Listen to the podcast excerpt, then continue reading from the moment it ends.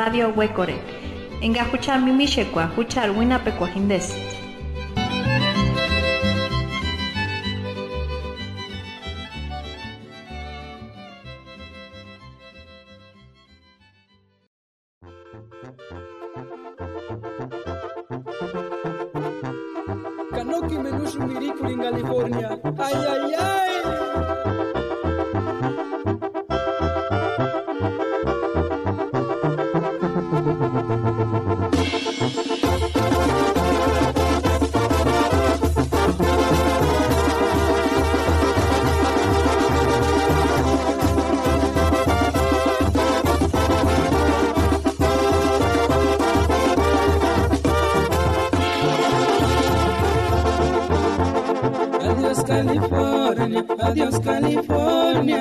Temensiman Quiripuchakzin, Wandashecheat, Imecher Irekwa, Nenach Haman, Weakusti, Imecher Ireta, Kanach Irekores, Parikuti, Nach Hangoren Dashin, Purepechan Nashpuntan. Dos inmigrantes purépechas nos cuentan sus historias de vida, cómo es que salieron de su comunidad, cómo viven en Estados Unidos y cómo conservan su identidad, tradiciones y costumbres en la diáspora.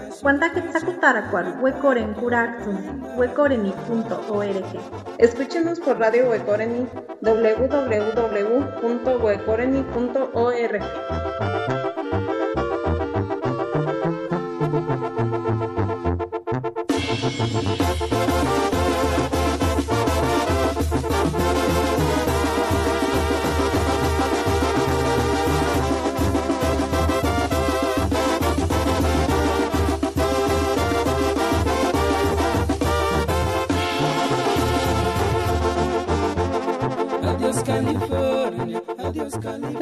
tardes a toda la gente que nos escucha. Les damos la más cordial bienvenida nuevamente al podcast de Radio Huecoreni. En esta tarde estamos muy emocionadas, muy contentas, pues de seguir compartiendo estas historias, estos testimonios de migrantes purépecha, de migrantes en la diáspora que han tenido la, la disponibilidad de compartir con nosotras en Radio Huecoreni sus experiencias, sus testimonios, sus historias de vida y no solamente con la radio, sino con toda la audiencia que nos escucha a través de esta plataforma que es el podcast. Estamos muy contentas de tener en este espacio virtual de Radio Huecoreni a Olga Araceli Prado León. Es una mujer purépecha de la comunidad de Nahuatzen en Michoacán, México. Eh, desde muy pequeña la identificaban como la que ayudaba o quería ayudar y su forma de ser la llevó a ejercer una carrera trabajando en y con la comunidad. En el 2017 se recibió de la Universidad de Western Washington University con una licenciatura en servicios humanos y una especialización en educación y justicia social. Su trabajo ha estado centrado en la educación, el acceso a los recursos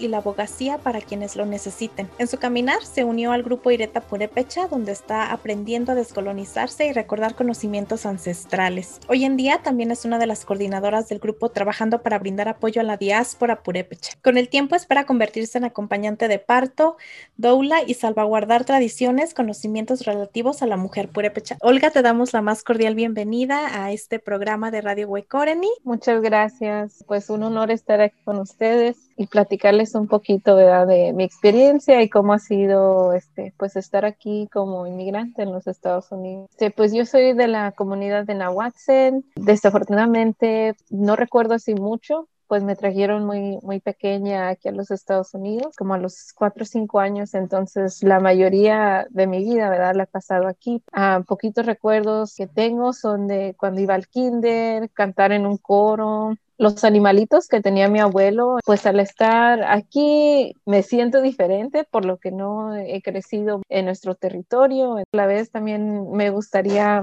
haber podido conocer un poco más aunque ya gracias a, a, mis papás que me trajeron, pues he tenido una buena educación, una buena vida y este, hasta ahorita pues casi todo lo que he planeado de mi carrera y así pues se me ha cumplido.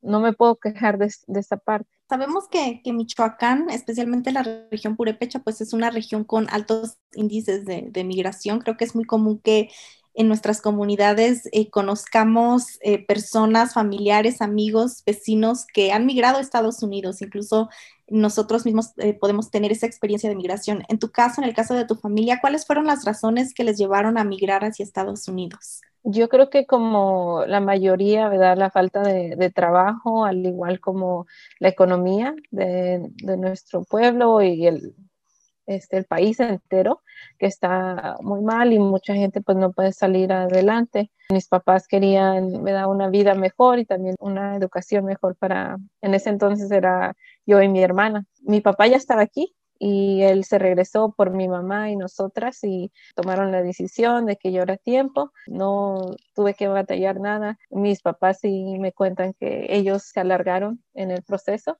Ah, yo llegué aquí con, con, mi abuelita y entonces pues no sabía que era mi abuelita, todavía no la había reconocido. Fue un poco difícil ¿eh? llegar a una casa con mis tías y no saber quiénes son ni nada. Que con el tiempo pues fui entendiendo que eran familia y que pues iba a estar bien en lo que llegaban mis papás y ya todos nos reunimos otra vez. Como bien lo, lo comentaba Mari, Michoacán es un estado migrante. Siempre que hablamos de, de migración de comunidades migrantes, creo que siempre ponemos el ejemplo de nuestra propia comunidad Huecorio y que bueno, también constantemente mantienen pues esos lazos con la comunidad, ¿no? Creo que también ha sido muy importante, pero eh, cuando las personas migran, pues generalmente tienden a concentrarse en ciertos estados en ciertas ciudades, ¿no? Donde también habitan personas de la misma comunidad, familiares, amigos, conocidos, etcétera. Pues sí, nosotros llegamos a San Fernando o San Fernando Valley por la área también de, de Los Ángeles. Ahí nos recibió mi abuelita, ¿verdad? Y estaba muy pequeña, pero sí recuerdo que este, había mucha comunidad, por lo que se hacían ya las fiestas patronales, ¿verdad? Las de San Luis Rey. Tengo fotos yo con mis tías y todo, y, pues mucha, mucha comunidad que siempre se reúne para hacer las fiestas. Entonces creo que en ese aspecto nunca batallamos, ¿verdad? Para encontrar comunidad o con quienes podamos hablar o platicar de recién llegados. Entonces fue pues fácil unirse a la comunidad y como ya tienen las tradiciones, ya somos del, del, mismo pueblo, ya nos conocemos. Después de algunos años nos mudamos para aquí, para Tacoma, en Washington, y aquí también hay otra comunidad purépecha. Creo que algunos también nos fuimos viniendo desde California para acá y aquí ya formaron este otra vez otro grupo. Ah, lo mismo, pues siguen las tradiciones, las costumbres de la gente se conoce entre sí. Creo que lo, lo único es a veces querer conocer de otras comunidades. Algunas son, este, ¿verdad? Que se mantienen entre ellos, ya se conocen, ya han estado juntos varios tiempos. Aquí hay mucha comunidad de Quinceo, de Sinsunsan, varias comunidades con las que me, me he estado topando. Si hay harta gente de, edad de 15 o sea, de Sinsunsan o que empecé a trabajar y hacer el trabajo pues de comunidad que ya me di cuenta, ¿verdad? De que Nahuatl no era el único pueblo grande, por decir así, que estaba aquí. En el caso particular de Nahuatl, ¿a dónde migra la mayoría de la gente? ¿Hacia los Estados Unidos? Creo que la mayoría, pues California, en Georgia y ya ahorita pues también aquí el estado de Washington, por lo que es más amigable con los inmigrantes. Todavía hay dificultades pero en términos de que uno puede agarrar licencia, tienes un poquito más de derechos como indocumentado o inmigrante. Sabemos también que la vida en Estados Unidos pues no es fácil. Desde tu perspectiva, desde tu experiencia, ¿cuáles son algunos de los desafíos a los que tu familia, a los que tú te has enfrentado como persona purépecha en los Estados Unidos? Toda mi familia, ¿verdad? No habla ya purépecha, todos hablamos español, pero el lenguaje es de la más grande barrera que todos nos enfrentamos. Si hablas purépecha o, no, porque antes no había buena traducción, no había traductores, no había el material de las cosas en nuestro idioma, entonces era lo más difícil. Y como hija mayor o que iba a la escuela, siempre me pedían, ¿no? Que traduciera, pero pues uno no, no sabe todavía porque apenas va, va aprendiendo y trata de hacerlo mejor, pero siempre el lenguaje eh, es una barrera muy grande. Y la otra, ser indocumentado, que te exploten por el trabajo que ya haces, aunque no te quieran pagar bien y uno todavía tiene que proveer por la familia o no puedas agarrar un trabajo con el salario que te mereces por lo que no tienes eh, la documentación que necesitas. Con todo eso, batalla mucho uno porque no puedes acceder a, a las cosas que necesitas, como si ocupas una licencia, ocupas un permiso, ocupas tu eh, seguridad y eso pues retrasa mucho a la gente porque ya luego tiene que pagar cosas si te y que ni, no no licencia, pero ¿cómo la agarran si no está en español o no hay en purépecha? ¿O cómo agarras aseguranza si no tienes licencia? Ah, ¿Cómo agarras trabajo si no sabes inglés? Muchas barreras aparte de eso, pero creo que las más grandes siempre son el lenguaje y tu falta de documentación. Qué importante esto que comentas porque justamente también nos han comentado esta cuestión de las barreras lingüísticas que enfrentan en los Estados Unidos, sobre todo cuando las personas hablan principalmente el purépecha, muy poco español. Y esto creo que es importante mencionarlo porque muchas veces en Estados Unidos lo que sucede es que se homogeniza a toda la población que viene de Latinoamérica, ¿no? Entonces todos son hispanos, todos son latinos, todos son, incluso en la cuestión del migrante, hablemos de cómo los migrantes son racializados y cómo se tiene esta imagen del migrante como el mexicano, ¿no? Entonces todos los migrantes que llegan a Estados Unidos son categorizados de esa forma y se ignora realmente pues las particularidades de cada familia, de cada persona que llega a los Estados Unidos, ¿no? Si, por ejemplo, hay personas que necesitan e incluso servicios de interpretación, de traducción en sus lenguas originarias, pues qué difícil es acceder a eso, ¿no? Entonces, me parece muy importante tocar esos puntos precisamente por esta homogenización que ocurre en los Estados Unidos y que muchas veces incluso eh, las personas que quizá estemos como de este otro lado de la frontera, eh, a veces como que no comprendemos realmente todas estas dificultades que enfrentan, sobre todo las personas que viajan de nuestras propias comunidades. ¿Qué fue lo que te llevó a estudiar una licenciatura en servicios humanos y con una especialización en educación y justicia social? Siempre me ha gustado ayudar y estar en comunidad.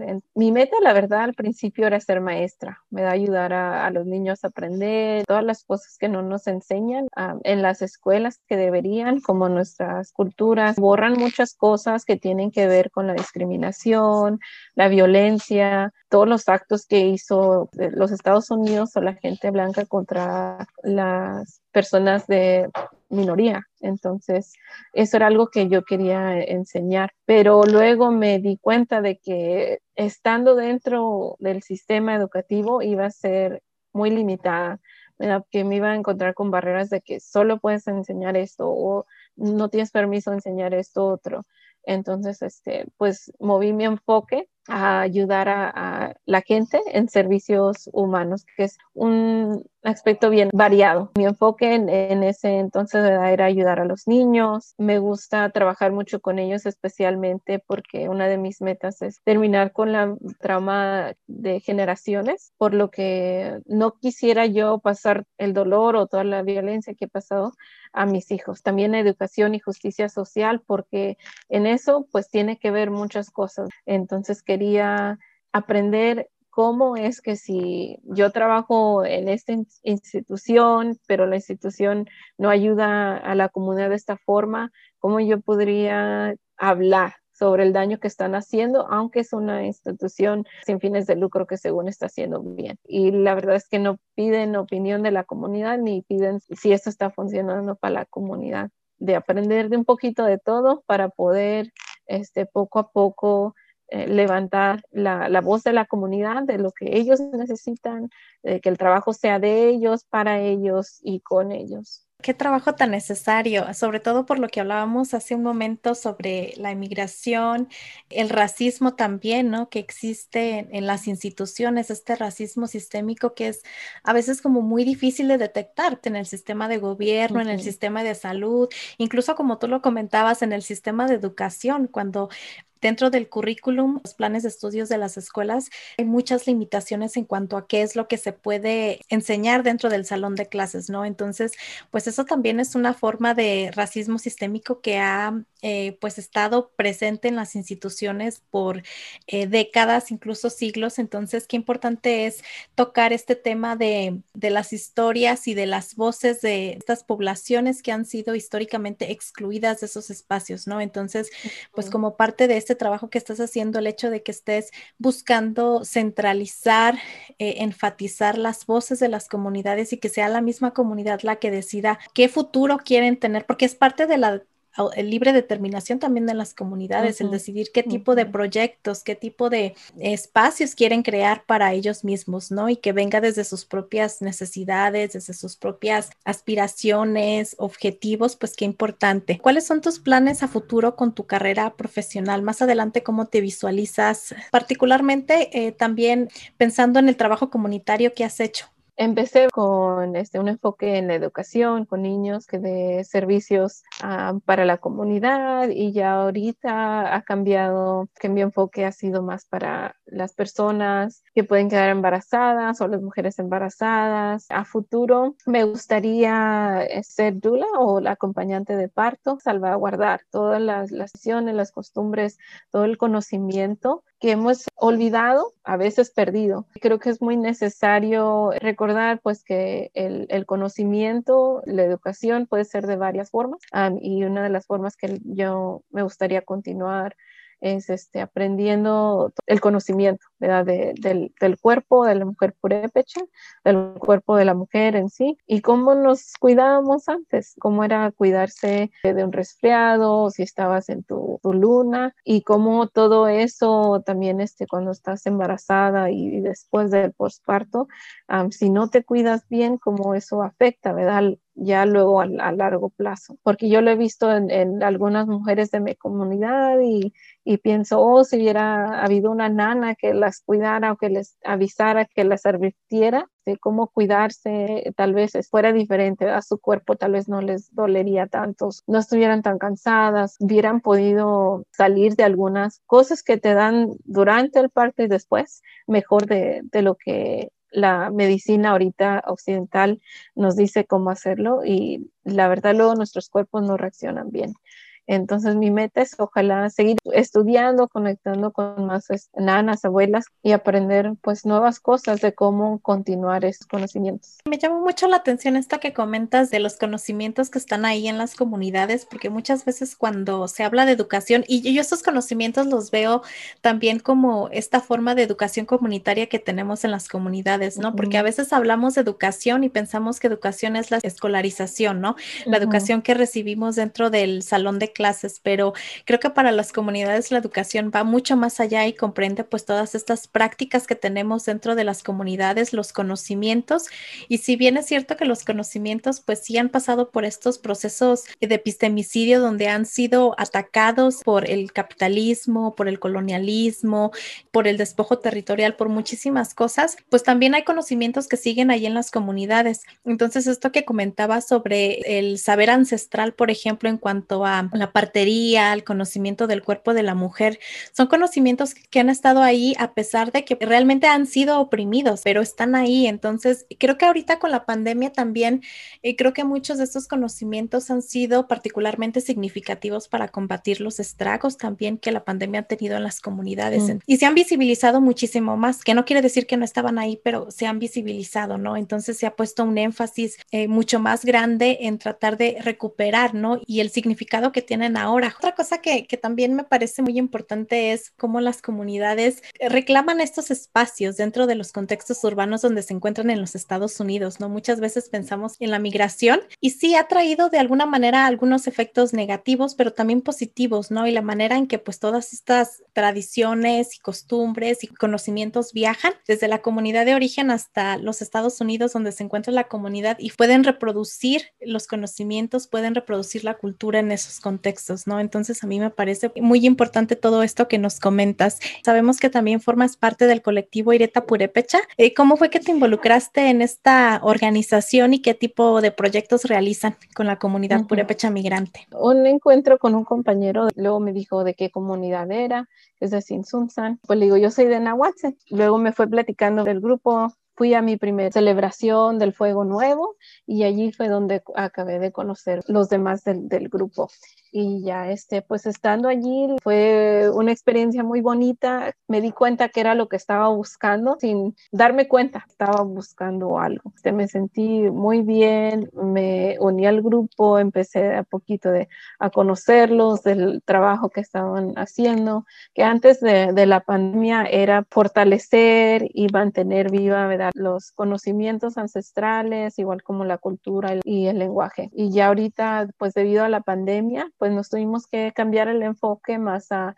asegurarnos que nuestra comunidad estuviera cuidada, que tenía comida, seguir ayudando a la comunidad, apoyándola, abrir nosotros este, los espacios también para que ellos sean reconocidos, porque como dices tú, luego nos generalizan todos como pues mexicanos o latinos y así, y se olvidan de que somos indígenas, que tenemos otro lenguaje, que tenemos otras uh, necesidades, pues recordarles a todos los espacios, especialmente ahorita estamos trabajando con el condado de King, y recordarles que ocupamos diferentes cosas, que ocupamos materiales en Purepecha, que ocupamos traductores y que si uno de nosotros va a hacer ese trabajo también, que le paguen por ese trabajo. Pues continuar con eso, esperemos que pronto las cosas se, se empiecen a mejorar y ya podamos ir regresando un poco a poco a, otra vez al conocimiento ancestral, poder juntarnos para compartir todo eso, pero ahorita por el momento es este el enfoque en asegurarnos que la comunidad esté bien,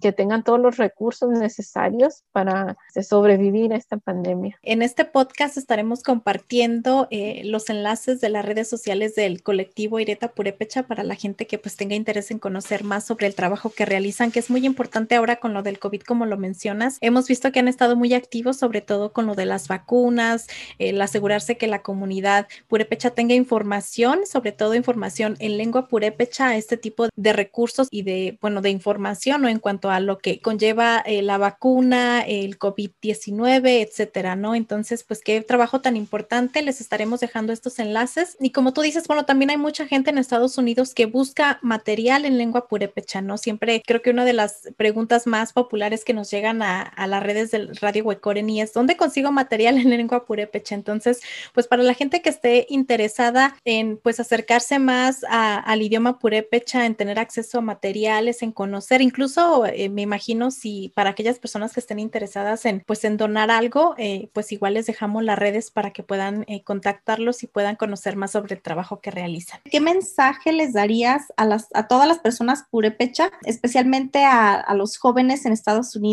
Eh, que buscan reforzar los lazos con su comunidad y con su cultura? Creo que sería que recuerden todo ese conocimiento, toda esa sensación de comunidad que buscan ya está allí. Yo lo he notado en las nuevas generaciones que vienen. En mi comunidad hay un niño que este, desde muy pequeño siempre le ha gustado la danza, estar participando en la danza y eso es, pues me da alegría y me, y me da esperanza, ¿verdad? Que ya uno desde el plano que viene hasta este mundo ya viene con ese conocimiento, pues de muy pequeños, ¿verdad? Como ya venimos de allá, ya todo lo tenemos allí, lo recordamos, pero se nos va olvidando en cómo, vamos creciendo, nos atraen otras cosas, la tecnología, ¿verdad? Que el dinero, todos los lujos, ya estamos ahí en nuestras comunidades, que platiquemos con los abuelos, las nanas, los tatas, con los bebés que aunque no nos entendemos, acaban de llegar, tal vez de alguna otra forma puedan pasar un mensaje, hacernos que despiertemos, que vayamos recordando. Solo conectarse con, con, su comunidad, que siempre es, pues ha estado allí, solo que a veces este, nos salimos, pero que si volvemos siempre nos van a aceptar y nos van a enseñar este, al camino al que queremos regresar. Como mencioné, pues no conocí mucho de cómo es Nahuatl, ¿verdad? Y cómo son ahí las costas. Solo tengo experiencia de cómo es la comunidad aquí en la diáspora, pero es importante porque no quisiera que mis hijos crecieran sin esa identidad que no reconocieran de, de, dónde son o las demás comunidades, tampoco que se les perdiera que tienen sangre indígena de que no son nomás de latinos o que no nomás son mexicanos, sino que tienen ellos sus conocimientos, hay tradiciones, hay lenguaje. Desafortunadamente creo que, que se ha perdido mucho en Nahuatl, pero que otras este, comunidades todavía lo recuerdan y que aunque tengamos que ir a explorar un poquito en otras comunidades, siempre va a ser algo como similar a lo que antes estaba en Nahuatl y ojalá que ellos lo sigan pasando y pueda seguir creciendo y que otra vez algún día haya un pueblo donde reconocemos que somos indígenas y que reconocemos nuestros conocimientos ancestrales y nuestro lenguaje, que también que ya podamos este, hablar purépecha, poder comunicarnos en nuestro lenguaje. Te agradecemos mucho por haber compartido un poquito más sobre tu vida, sobre tu experiencia, sobre tus planes a futuro, sobre este trabajo comunitario tan importante que realizas siendo una mujer tan joven, pues es de admirar todo lo que has hecho, todo lo que haces con la comunidad. Qué gusto poder tenerte en este espacio de Radio Huecoreni. Muchísimas gracias por esta invitación y también por abrir este espacio, ¿verdad? Para que nosotros desde el Diaspora podamos compartir nuestras historias. Creo que también va a ser necesario que unos con otros nos escuchemos, que no somos los únicos que estamos batallando con sentirnos de lejos de nuestras tierras y querer pues regresar, aunque ahorita no se pueda. Muchos comparten este sentimiento de todos platicar cómo nos estamos sintiendo y que ojalá un día podamos ser libres de ir y venir de nuestro territorio a este nuevo territorio que nos ha dado otra comunidad. Pues muchísimas gracias, Olga, por estas palabras, por este bello mensaje que nos dejas. Y bueno, a toda la audiencia, muchísimas gracias por habernos acompañado en este programa, en esta serie de Purépechas en la diáspora. Esperemos que sigan sintonizándonos para escuchar todas estas historias que tenemos para ustedes, para compartir y que nos ayuden a reflexionar un poquito más sobre pues estas experiencias de migración y de comunidad. Muchísimas gracias y hasta la próxima.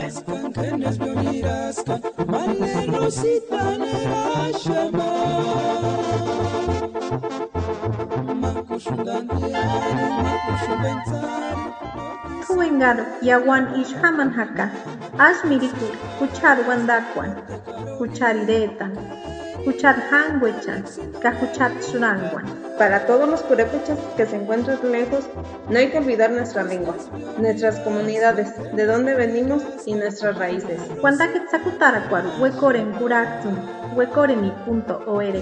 Escúchenos por Radio Huecoreni, www.huecoreni.org. kweli tuna yango malero sita sitachoka choka mapaseli na kochatari tuksha paswitsbo tuksha paraleli tuna yango pina nitimarosa ipayanindami kwaramekikame pakareshu makushundampiari makushumbetsani kunortisamberia wana kulinama nasochukaras norte karolin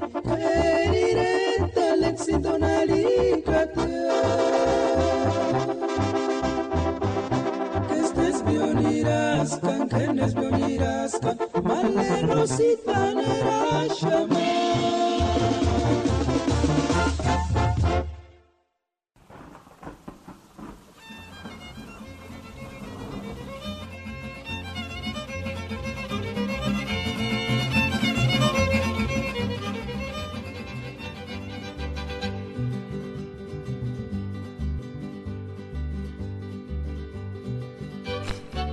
Radio Huecore.